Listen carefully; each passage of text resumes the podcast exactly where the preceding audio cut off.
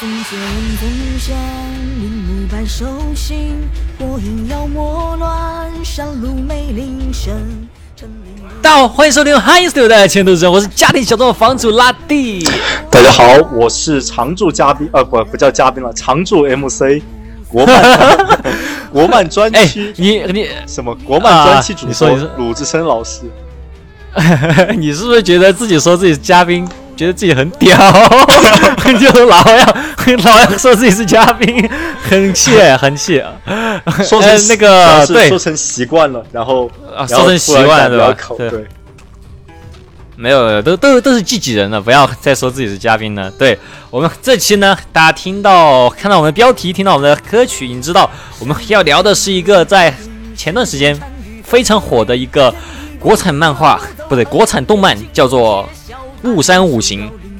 然后我觉得很这个这个片子，我觉得比我们之前聊的两个国产动画，我觉得都要更加出圈。为什么呢？是因为国民老公王思聪他亲自在自己的微博里面，哎，就是来安利了一下，然后一下这个这个片子一下哇，而且什么 CCTV 这些都都聊到过这片子，这片子在前段时间真的是火火出圈了，真的火出圈了。央视点了名的，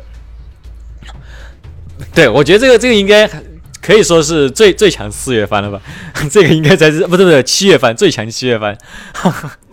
对，诶，其实这个这个为什么我们过这么长一段时间才开始聊这个呢？其实主要一大原因是因为，呃，我这段时间我在在准备回国的事儿啊，然后现在大家听到这个呃节目时候呢，哎嘿，我已经坐在了啊上海的隔离酒店里面，所以说现在我要正式宣布，我们 Han Yu Studio 再也不是硅谷企业了，我们现在是 一个中中中国企业。好，我们现在来聊一下这个片子吧。这个片子我是追着他看完的，鲁智深老师呢？哦，我是呃，我是看了第一集，然后囤到囤了后面两集一起看的。啊，对，这个片子其实他他之前我觉得前期做的宣传真的没有很厉害，就一开始你你真的很难，就我是我第一次听说这片子是在那个范式的视频。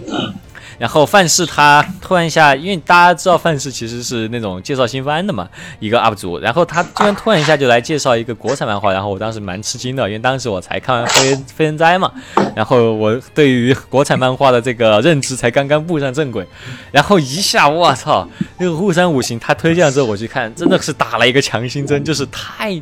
太牛逼了，就是太牛逼了这个片子，嗯。首先，我觉得有些可能还虽然有可能，我觉得所有大家应该都知道《雾山五行》是什么，但是可能还是有些观众不太了解它具体讲什么。我稍微来说一下，就《雾山五行》这片子它讲的是个什么吧？就《雾山五行》它讲述的呢是一个架空的世界观啊，就说哎，世界上呢有这么呃一个村子，这个村子叫什么呢？这个村子叫地善村。然后呢，哎，当然这个是后话了。其实最主要的是这个片子讲的是什么？就美国有神奇四侠嘛，我们这个中国呢，哎，有神奇武侠。这个武侠就是，哎，就是我们所谓的五八卦五行的那个金木水火土啊，有这么五行呢，他们呢是一直就是。可以说是那种像地地地球超人那样那种守护世界和平的那种感觉吧，但是呢，哎，出了个什么问题呢？就是他们啊把那个麒麟的儿子啊小麒麟啊给偷出来了，然后麒麟呢就特别是火刑把它偷出来了，然后麒麟呢就说。你这个人怎么能这样啊？就把那个火刑的家人呢，哎，就给绑走了。然后呢，这个小麒麟呢，虽然被偷出来，也跑了，也不知道跑哪去了。然后这都是，然后呢，这个就过了不知道多少年。然后我们的女主角她叫做，哎，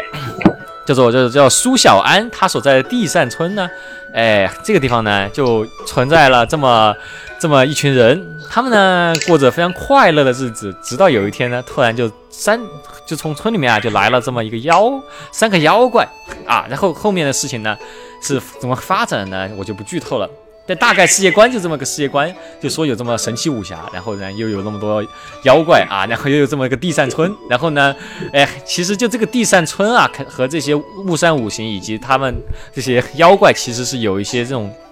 利益的纠葛啊，导致导致最后反正就，其实现在就是出了三集，就这个片子其实它是按篇章出的，现在这个篇章叫做呃卓元火神火篇。然后呢，这个片子现在讲到现在啊，基本上就是突然来了三个妖怪啊，然后跑到那个村子里面打了一打了一架，然后呢，那个雾山五行里面呢，到火行，但是他好像后来已经被被下岗了，下岗火行呢，哎，就跑到这个村子里面，就把那个妖怪又打了一通，然后最后发现这个村子。也不是什么好东西，然后这个问题呢就发展开了。其实现在出了这三集，只能说是这个整个雾山五行这个企划的一个序章，但之后会怎么发展呢？那还得看之后再说。对，反正就是这个这个啊，现在我们就已经出了三集。呃，这个片子它之所以给大家这么强的震撼，是因为它打斗戏实在是太屌了。它那个打斗，我觉得我我很难找到它的这个打斗，我觉得其实并不是我们。以往看的一些动漫里面那种非常华丽的那种打斗，什么龙珠布罗利啊那种，他这个打斗其实是比较 organic 的，就画的其实非常有机的。而且而且其实如果你是要说他的那种嗯那种非常精细的感觉的话，其实它是有些地方你可以看得出来，它人工的那种手工质感是很强的。但正因为那种手工质感，那种一帧一帧画的那种，而且非常写实的那种画风。导致他非常的出圈，然后呃，其其实我们可以聊一聊，就是第一集吧，就是我我觉得大家肯定都是因为看了第一集，然后才入坑的。第一集其实有两场打斗戏，一场是呃那个就是五行一就对战那个麒麟，一场是最出圈的那个所谓呃我哎是是是那谁去跟那个妖怪用用枪那种所谓那个长枪对战对一个跟那个。老老五老五和陈寿打架，老五和陈寿打架，对，老五就是老五和陈寿打架用的是一个长枪的一个对战，然后那场非常精彩，是因为是因为他他他的那个整个动作其实是有一点那种中国戏曲的那种打斗戏的感觉，对吧？对对，他非常有那种，嗯，他非常有香港打戏的那种感觉。那对对对对对对，就是原来那种老港片的那种感觉，对。就一招一式，然后整个腔，嗯，整个腔调，然后还有他的动作，就抠的很到，嗯，就抠的很细致。对对对对对，呃，但但这个片子其实它虽然说做的如此之精细啊，呃，但其实这个片子它的制作团队，我们现在可以讲一下，这个制作团队呢是。很有意思，他那制作团队叫六道无余。然后这个团队特别搞笑的是，他们也不搞笑吧，反正他们所在的工作室啊，如果你现在到直，我不应该给他们打广告啊，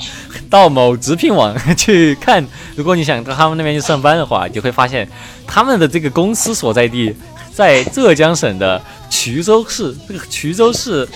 其实 说所在的这个地方呢，也是一个村子，他们就是一个，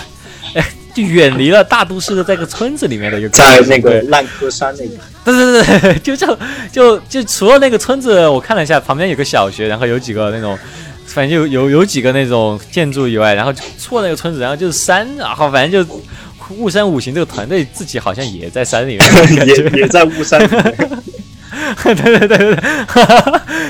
而而而且而且人特别少，就我看了一下他们的介绍，好像不到十人，好像就参与制作，主要参与制作是六个人，对对，六个人。然后然后这个导演灵魂啊，这个这个今年应该是相当出圈的导演了，他他可以说是相非常的怎么说呢？就我我其实也是个家庭小众的房主嘛。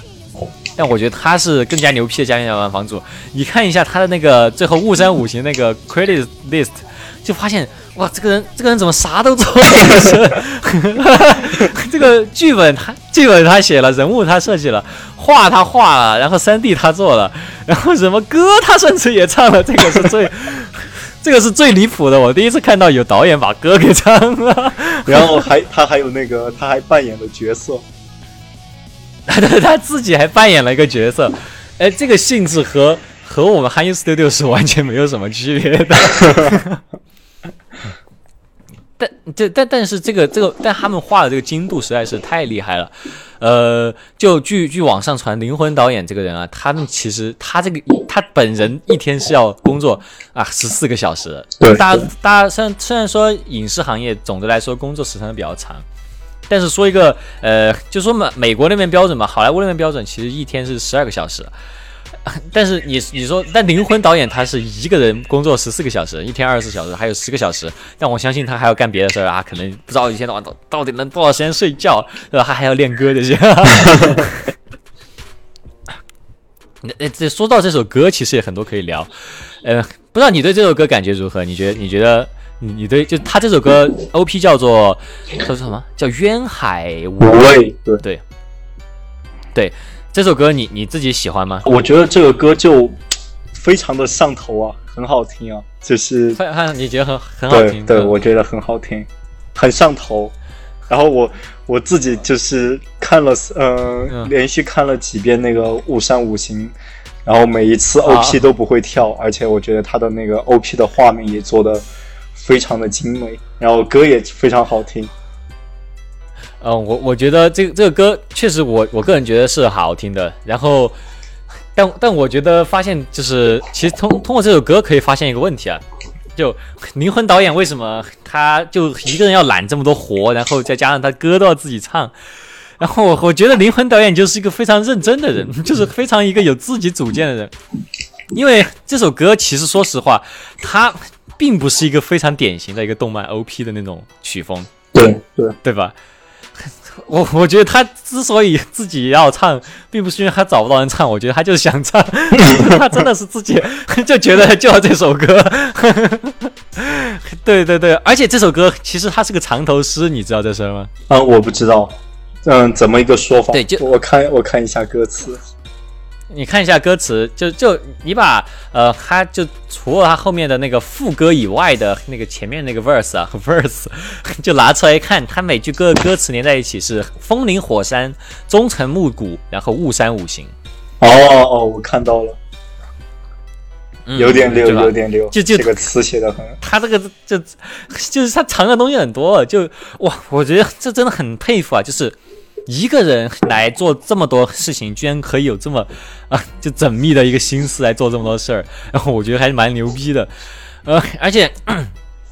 其实你不要说雾山五行这个东西，它本身是蛮多考究的。其实地善村那个地善村，就刚才我们聊到，哎，哦对，我们再再继续展开聊一下地善村的事儿吧。地善村它其实是一个感觉好像是一个主要是炼药为主的一个村庄，对吧？啊，就感觉大家这个村村长这个人就就很很爱炼药啊，他的他的。就说他女儿那个苏小安啊，一天到晚也是这边采药那边卖药的啊，反正就是一天到晚就这个村子，他们主要支柱产业就是做药，哎，然后呢，这里面这个村子里面呢，哎的干干干部呢，这干部有哪些呢？干部有八个人，这八个人呢是由那种拜把子兄弟啊，这八个人分别是哪八个人呢？是由次季。道离、白毅、鱼伦、山子、徐晃和刘华，还有绿耳，哎，这八个人具体谁是谁呢？我是真的不知道，因为这个名字 实在太复杂了。哎，但是这八个人其实是有讲究的。这八个人很讲究从哪儿来？他们是从一个。是可以说是我我国最早的一个游记《穆天子传》里面的八骏马。然后《穆天子传》这个东西，它不仅它是一个我们国家最早的一部游记嘛，然后它是在战国时代，当然这个是纯真义的，是战国时代的一个作品。然后它记述的呢，主要就是周穆王他的一些巡游之事啊。然后这个这个这个书本身啊，我本来是想做调查，稍微读一下。我发现是非常难读，我读不懂，就是特特别特别早的一个书。对，然后这八个八这这八个人就是分别是这里面出现过的一个八骏马的名字，然后这这八骏马本身的一些特性也和这些角色的呃一些特性有关。然后我我我虽然说我分不清这么多人谁是谁，但我唯一现在可以记起来的是赤季。就赤季是第三集出现的角色，因为他们一开始村里面好像就只有三个人，对吧？对，有三三个村委会干部。然后后来那个村子出事了之后，其他人就回来了。然后赤季就长得像关羽那个人。哦，对对，他他就那个赤季，对。然后，哎，但但这个具体是什么？如果有读过《穆天子传》的听众朋友，可以给我们科普一下，就是具体这八匹马。到底有什么特性？但是我这里就可以看出来，就灵魂导演这个人果然啊，自己的世界非常丰富。他就我说句老实话，他这样起名是非常不好的，我根本不会记住。而而且这几个 这几匹马的名字其实都是很多是生僻字，我现在能够读得这么顺，是因为我在旁边做了拼音。对 对对。但确实说明他知识非常渊博，就是说明他整个啊思维也是很缜密的嘛。文化人，嗯，那 确实是个文化人。哎，然后他们这个片子其实从一六年的时候，灵魂他在那个 B 站，然后出了一个小短片，然后大家看那个小短片之后说：“我操，牛逼牛逼啊！这个东西你怎么就这样算了呢？你能不能把它 哎出个 TV 动画呀？”然后他说。没有没有没有，我不牛逼，我牛不牛逼，出吧出吧出吧，我出我出，然后就这么就四年就过去了，然后大家现在看到的第一集其实是两年前就完成了，对，嗯，然后其实可想这个工作量是有多大，两年前其实也是花了两年做这个第一集，这这这两个打戏要是拿给普通人做的话，真的是确实是，确实需要两年，而且他们团队一开始还只有三个人。啊，说实话是比《寒游四六六》人还少的，就真的是非常了不起的一件事情。其实你你看过那个他之前发的那个，就在 B 站发那个片子吗？嗯，看过，我是在幺六年的时候就看到了。哎，他那个片子我其实没有讲，没有看过，他是讲的什么呀？嗯，什么都没有讲，大然后什么都没有讲，对，真的什么都没有。法国新浪潮。就前面大概就是一段那种旁白，然后加上那种呃，然后加上呃那种背景图，嗯，背景图图腾的那种纹样，呃，图腾的那种图案，然后就是大概讲述一下就是这个世界观，然后后面呃讲完了之后，然后就是一段打戏，打完了之后就没有了，就对，要打完了之后就没有了，哎。这个灵魂导演，我真的觉得他不是一般人啊！就是普通人做动画最要避免的是什么？就是打戏。就你看那种日本动画，就是你二十五分钟、二十三分钟，你要啊，就最最好多说话啊，就能别打你就不要打，要打也是那种嚯一下啊死了，就那种这种是最好的。然后我发现灵魂他他第一集就做了个三十分钟，然后我觉得打了好几分钟，那个打戏真的是看着就。让人头秃，但是灵魂他头发还蛮多的，我不知道。就是给人的感觉就是打戏占了整部，呃，动作戏占了整部剧的一半以上。嗯，特别要提的就是之前我们讲过《大理石日志》，他最后一集的那个对牛逼的那个打戏，那那段枪战。嗯，他就很喜欢做枪战，我发现，就那个很枪的那个短悠悠悠那个质感，他就很爱做那个。短悠悠，对对对对，这个拟声词还行。可这是嘛？就是那个短悠悠那个那个，就打一下就晃三下的那种质感，看着很很有灵性啊。对，我感觉他特，我感觉他特别喜欢做抖枪花的这种的这种东西，个人可能真的很喜欢。对。就枪戏，如果你是以，呃，就以前我看日本动画那种做法，真的是很不好看。就其实使枪的人，哎，让我想一想，我们好像其实在原来的日本动画里面也看过不少使枪的，然后使枪的就要么就是那种。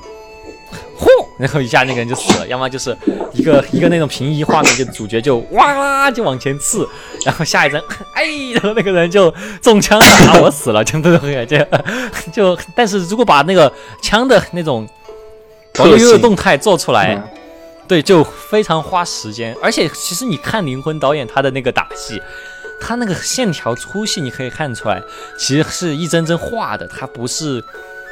但我我猜测，我猜测，我有可能猜错，猜错你们就骂我。反正我就觉得他不是那种加那种形变啊那种，还主要还是靠一帧帧画。哇，如果是那么流畅打戏一帧帧画的话，真的是，那一天二十四小时真不好，真的用用真的是太短了，一天二十四小时都画不完。对对，肯定肯定要画很久。对，他是从但真不知道他是们有没有请演员哎。不，你看一下嘛，他们一共花了三年，然后灵魂自己说啊的，然后是在前两年完成的这部第一集，然后就说明啊 这个第一集就做了足足有一年了。哇，我我觉得就一啊集做一年，然后已经很牛逼了，能做出这么高质感的动作戏。嗯，我觉得这属于艺术家行为啊，就是对，很很真的真的是很少有有什么哪一个动画师他说，哎，我的爱好就是做打戏，就这种，就是就就会有一种哎他哎这里有个老实人，大家快欺负他的感觉，就是 谁愿意做这种事儿啊？就但我就觉得他就愿意做这事儿。对，就明显能够感觉，就是他是真的对这个东西就很、嗯很热爱，真的是很热爱。真的热爱，对对对，而且而而且而且这段时间，我觉得其实工作室肯定是会缺钱的，对。对，要不然，而且其实他们，我感听网上说了，他们就是招原画师啊这些，一是因为缺钱，二是也是招不到，就是他们要求真的很高，对。就普通人去的话，他们真的不会要。对。另外一方面的话，就是就像我之前跟你我们在之前的节目里面说过的，就是现在国内的话，其实二 D 动画的人才还是比较稀缺的。啊，真的是，就对国内好像前段时间就就很扶持三 D 嘛，对嗯，其实其实这这个这个时代，很多日日本那边其实三做那种大大那种大场面的那种打斗也改成三 D 了。你看，就算是像《龙珠》《布罗利》这种大制作，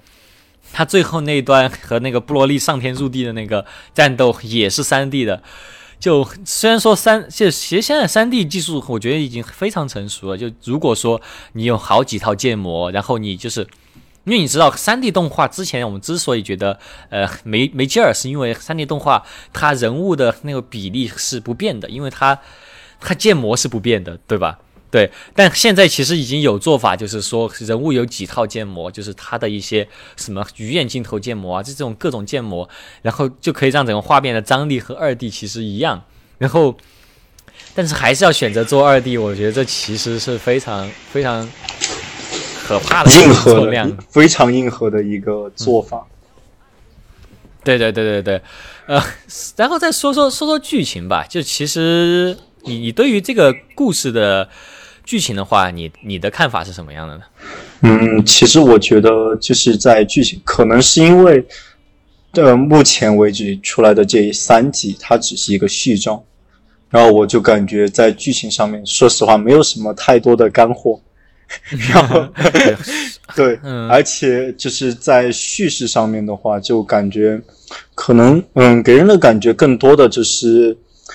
嗯，更多的就。主要是为了表现啊，我们这个动画工作室就是很牛逼，我们做得出来别人做不到的东西，大家快来投资我们吧。然后就是这种感觉，啊然后就在剧情上面呃可能没有讲什么东西，而且就是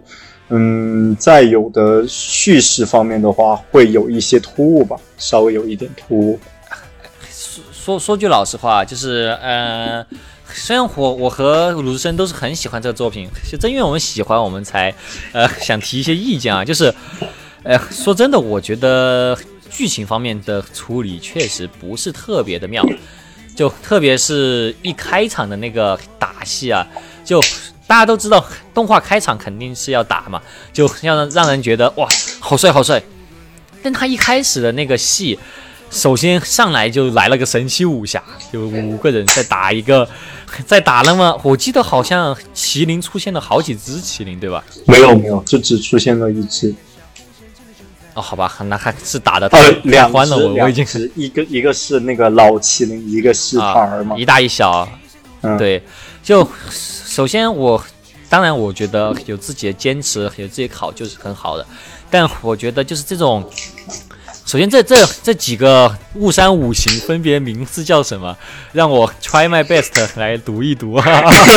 这全是四个字的。呃，我我我我来我来读一读，我来读一读。稍稍等片刻，我要把那个网页拉出来，因为我真的记不住，不好意思。我在看的时候，我就感觉就是把那个慕容云海这个名字加进去都一点都不违和。比慕容云海还过分，火箭可以读了。首先，火星叫对叫文人什么玄草啊！我不读了，对不起啊，各位，我我为了表示 respect，我不读了，就是我真的是读不出来。就这雾山五行，按理说是主角了，每个人都四个字，而且这四个字就不是常规名字，然后这就很不友好。然后这五个人出来都各打了那么几下，然后你也记不住每个人干了啥，然后再加上打完之后进入进入啊，就领导出来唱了一下什么那什么灭尽所谓正义，然后唱完之后，哎嘿，我告诉你，现在我们又来了地上村。这里有八个人，然 后你就会觉得，我操，这到底发生了什么？就其实说实话，第一集看完我是很懵的，但好在第一集有两段很强的打斗，很抓人嘛。然后继续往下看，但其实，呃，他是情绪这些，说实话，他是抓住我的情绪了，就是各种那种故事啊这些。但确实在三集之内出现了，我觉得快有十多个角色吧，而且每个人都是重要角色的感觉。嗯，这确实叙事安排的太紧了。嗯，然后再加上我觉得在网上看到有人评价，觉得领导不是一个幽默的人。我觉得没错，就领导确实呢，在讲笑话这方面呢，还是比较欠缺的，特别是鸭子，他他那个水罐那个鸭子他那些笑话，哎，是有一点感觉网感滞后了几年的感觉，因为它是有一定网感的，但是有一点那种 Flash 时代的网感。但这我觉得这都不是重要的啊，我毕竟这不是一个搞笑番，但是我觉得就这个方面呢，我个人觉得其实。我真心希望就是他们组能够多招一点人，在这这次大火之后，因为我感觉领导有很多自己的坚持嘛，但我真的觉得这东西要做大的话，还是需要多一点人，然后大家都多出一点力，要不然的话，就是个个人表达当然是很好，但是如果说一个剧组，呃，就完全只靠一个人扛着的话，我觉得非常的不养生。就为了领导的身体健康，我希望。对吧？能够多有一些啊，有能力的人能够加入进去。对，还是多就有些叙事方面，确实我觉得还是有些不足。对，就会嗯，有一说一嘛，对吧？就是就是，嗯，你可能需要反复看几遍，或者是去嗯读一下它的简介，然后系统的了解一下，然后你才能够哦恍然大悟，很清楚的知道，嗯，它这个到底讲的什么。但是就对于大部分人来说的话，就第一遍如果没有在知道这些故事背景的情况下，然后不知道简介的情况下来看的话，确实会有些突兀，不知所云。但是确实，嗯。嗯，涉及到经费还有人力的原因，就是嗯，我也能够理解，就是领导可能是，嗯，可能想要尽可能的，就是在短时间内尽尽量陈述多的剧情，然后尽量讲多的事情，对，就、这个叫觉得其实。鱼和熊掌不可兼得嘛，对吧？我觉得其实其实其实也是可以理解的。我觉得领导他是一个比较想做自我表达，他自己有很多东西想说，然后他他其实就不是很在意所谓的这种啊、商业动画这种条条框框吧。就比如说，如果说他要像商业动画那样做的话，其实会更加轻松。比如说为什么呢？就如果他把整个剧情搞得很稀，然后每个人都有介绍的话，然后打斗戏其实就不用塞那么满，然后。嗯，就更多的那种 PPT 文戏的话，其实我们对每个角色的记忆点会更深，对，然后这个片子看起来会更更加容易吸收一点。但是，然后再加上它每集就可以更短嘛，然后每每次的打斗也可以隔得更开，然后也可以更短。但这样的话，就不是灵魂的作品了，就没有灵魂了。所以说，说白了，要注入灵魂的话，就这个片子如果到后期发展久了，可能还是会挑一些观众吧。就你真的是要下来稍微看一下它的设定啊这些，比如说那个火星下岗了，我就是真的不知道，我是看了百度百科我才发现，哎，他下岗了哟。因为我后面看着特别突兀的一点，就是有一个镜头出来了一个不是那些塌地被对对对对，就是那妖怪不是被封印了之后，他们说我们要出来，我们要出来，然后就有一个那个镜头，哎，有个人在玩火，哎，少年你怎么玩火？你又不是火星。然后我一看，哎，怎么你是火星？那那那个男主角又是谁？就整个就哦。就难道难道是我我搞混了？就是这种感觉。但是确实你还是要下来看吧。那我觉得还是叙叙事可以稍微再缓一点。当然这个呃有很多客观原因，那我也不能说什么。对对对。但是我觉得很可贵的就是在因为现在国漫要崛起的话，其实大家还是要走工业化嘛。对。但是我觉得一定不能够少了像灵魂这种愿意用笨方法的人。就正因为有这种愿意用笨方法的人，这个市场才是全面的。其实，其实就是呃，其实我和你的看法其实并不是特别相同哈，因为我觉得目前为止，来也讲讲，因为我觉得目前为止国内的就是这一套嗯动画制作体系其实是相当就是相当完整的，因为我们会看到有非常优秀的动画制作嗯动画制作公司，比如说。那个诺生数字，然后绘梦啊，然后还有就是很多，嗯，还有就，诶，之前我们说大理寺日志的那个叫什么？好好船分子。然后这些其实都是，嗯，就而且国内还有非常多的那那种动画外包公司，包括像很多国外的那种，嗯，像很多国外的那种动画，日漫的动画，很多它其实是。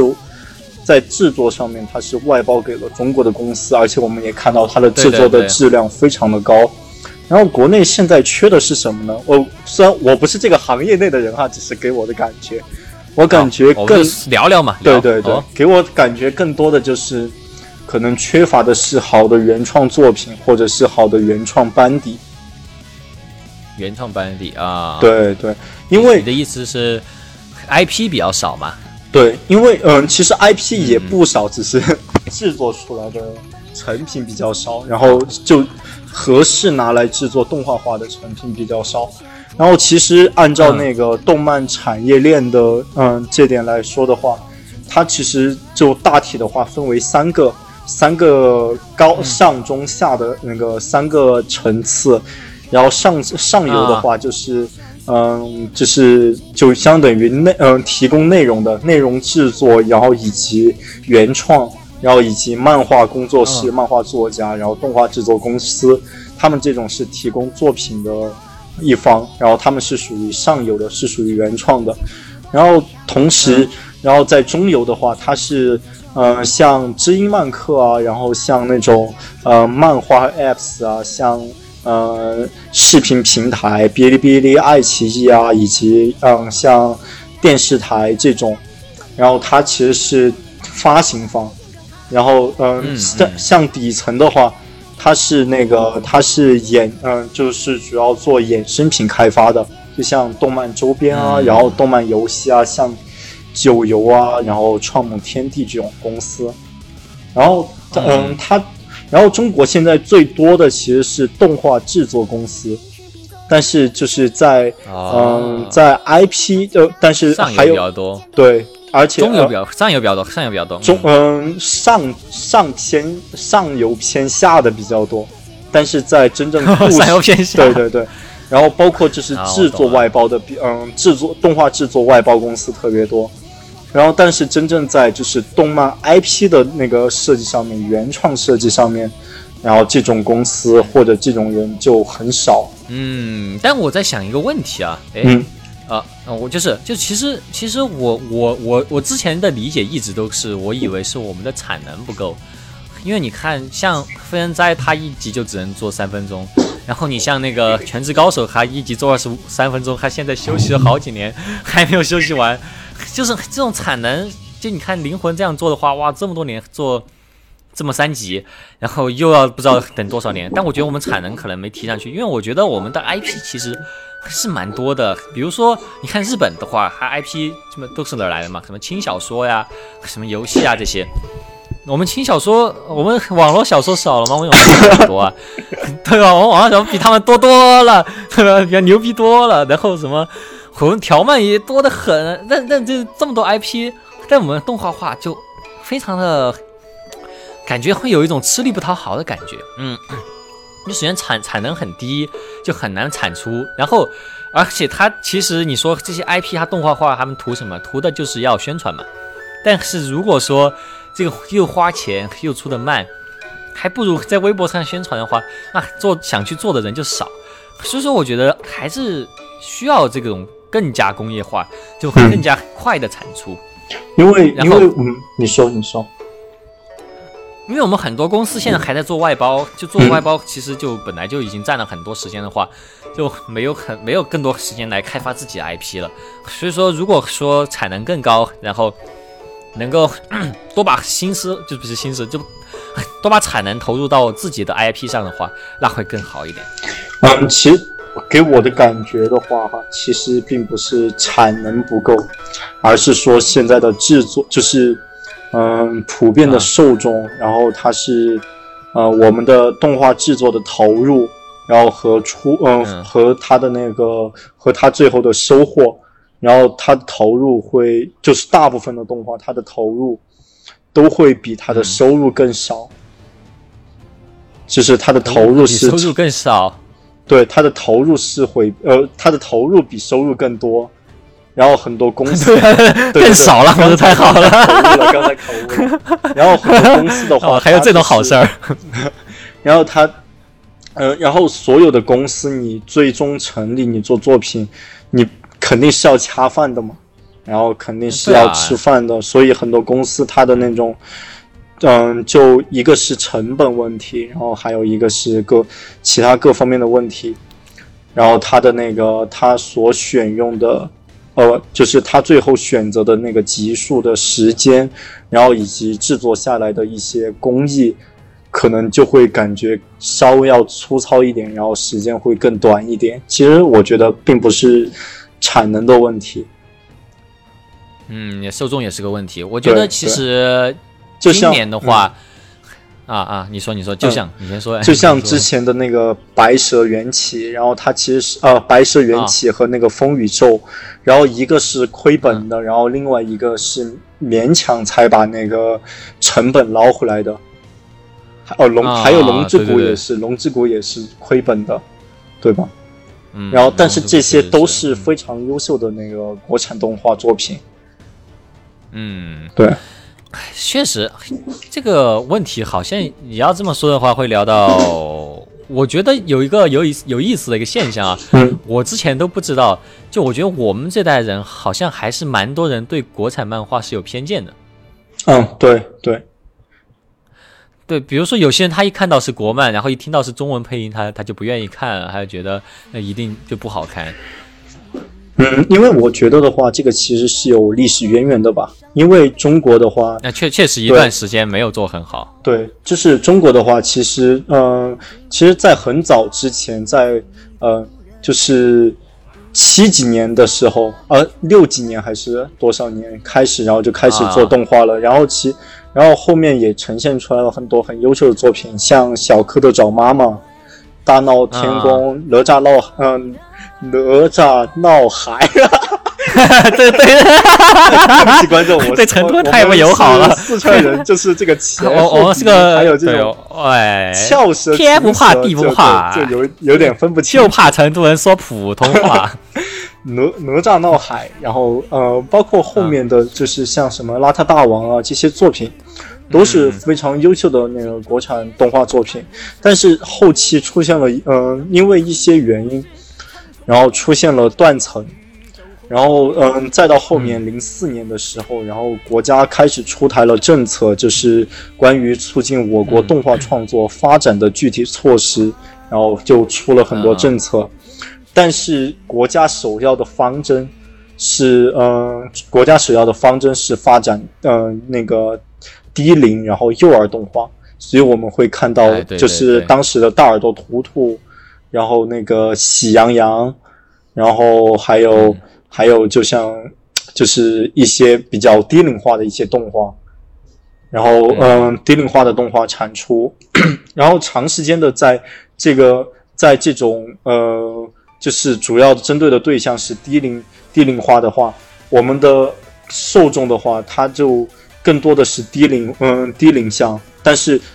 其实我们的成人。按照现在的数据统计来说的话，普遍的动画受众其实是在二十五岁上下的这个区域，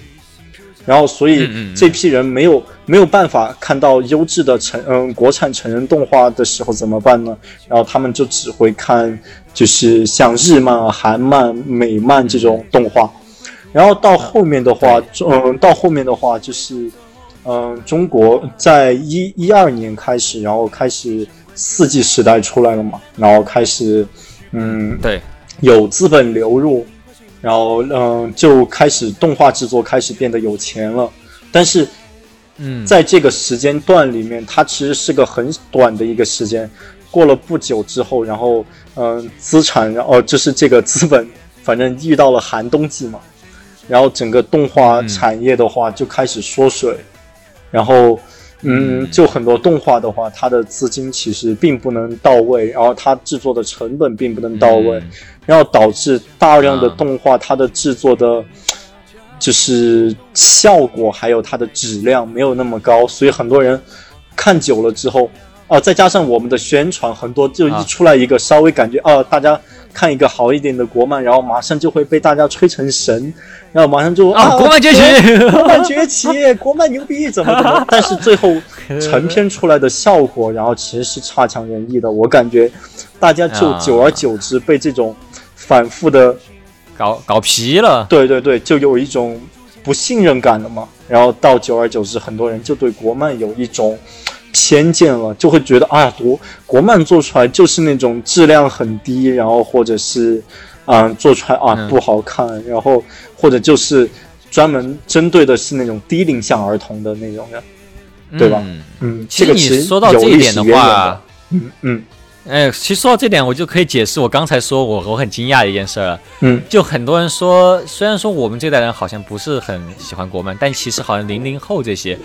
他们是。看国漫比日漫更多的，就因为你这么说就解释了，因为他们从小就看的是喜羊羊啊、大耳朵图图啊这些，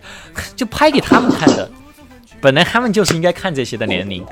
然后他们跟着这些动画片长大的话，他们对于国漫其实是有一种啊非常原生的好感的。然后到了他们长大之后，拍出来这些针对他们长大之后这些国漫，他们就没有那种先入为主的那种感觉了，他们就觉得哎，看到国漫回来就应该好看的呀。所以说他们就更容易接受一点，嗯，有有可能吧，因为因为在那个零四年之前，我们的大部分的动画都是引进动画嘛，然后都是引，对对对对，都是引进日本和那个美国的动画片，然后我们可能小时候接触就是日本动画，然后以及美国动画比较多。对，当时确实做的更好啊，对，你肯定会挑好的看，你不可能说，对吧？对对对对对。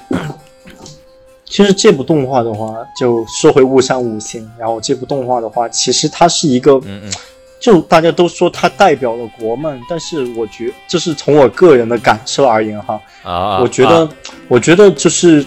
我觉得它更多的应该是国漫的一个分支，就是国漫该怎么走的一个解法，而不是说啊，你这一个作品，对对，代表了，嗯，就是整个，整个中国的一个那个。动漫产业的一个系统或者动漫产业的作品，因为我们好的作品确实也很多，然后风格也很，就是有各种风格。然后说回这个作品的话，它其实是一个非常具有灵魂导演他自身风格的一个作品，他的个人特色是非常强的。对，就我觉得他只能代表灵魂。对对。然后给我的感觉就是他就是中国的汤浅证明。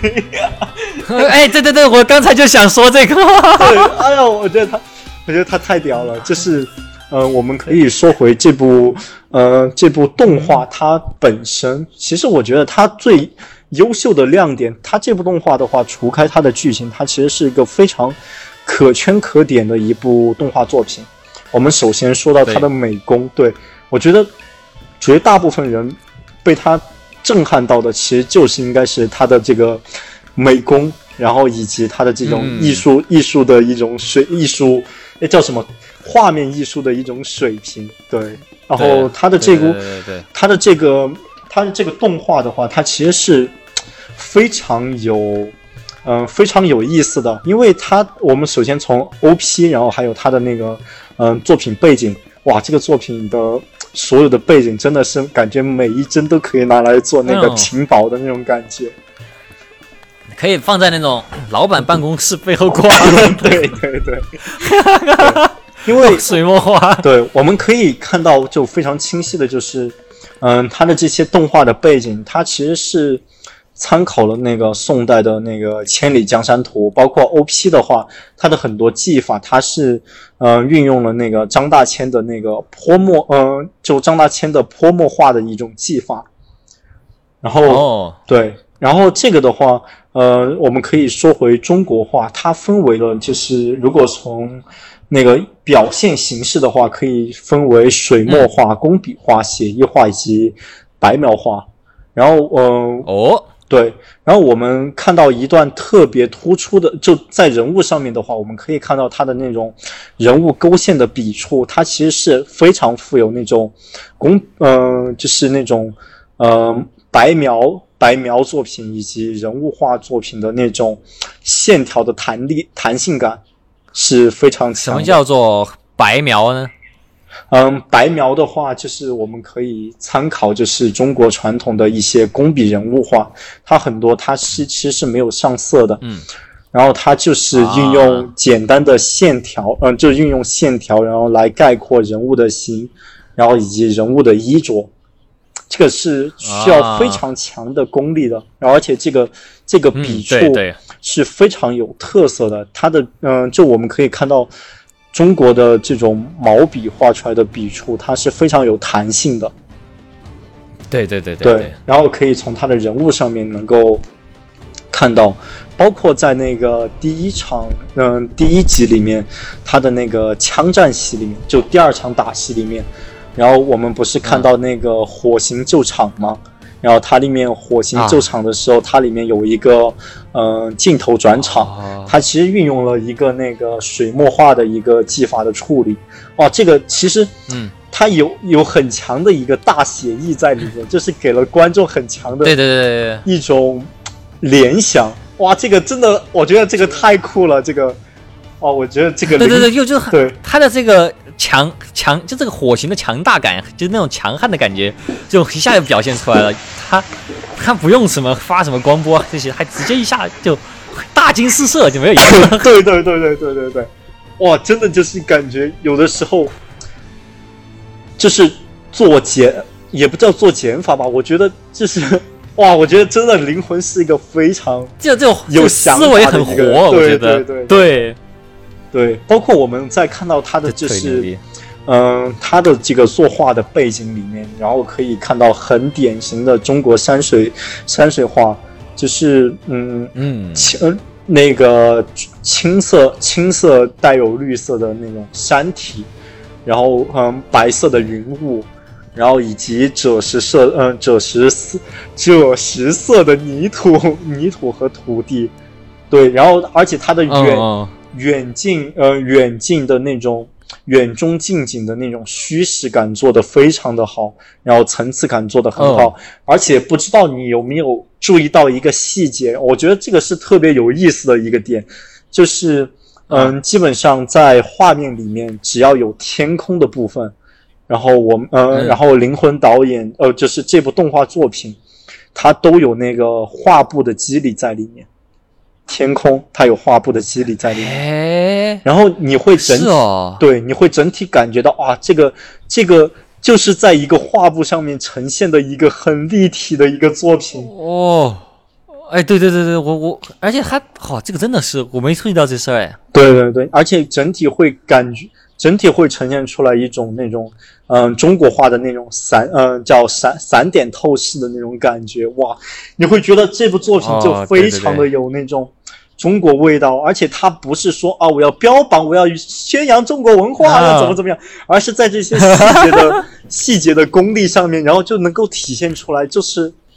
这个导演嗯。包包括这个制作班底，它本身它就是带有非常浓厚的，就是这种，嗯、中国艺术、嗯。中国艺术审美，然后以及中国文化的一种底蕴在里面的，它是非常厉害的一个作品。对对你，你说到他的那个透视这件事儿，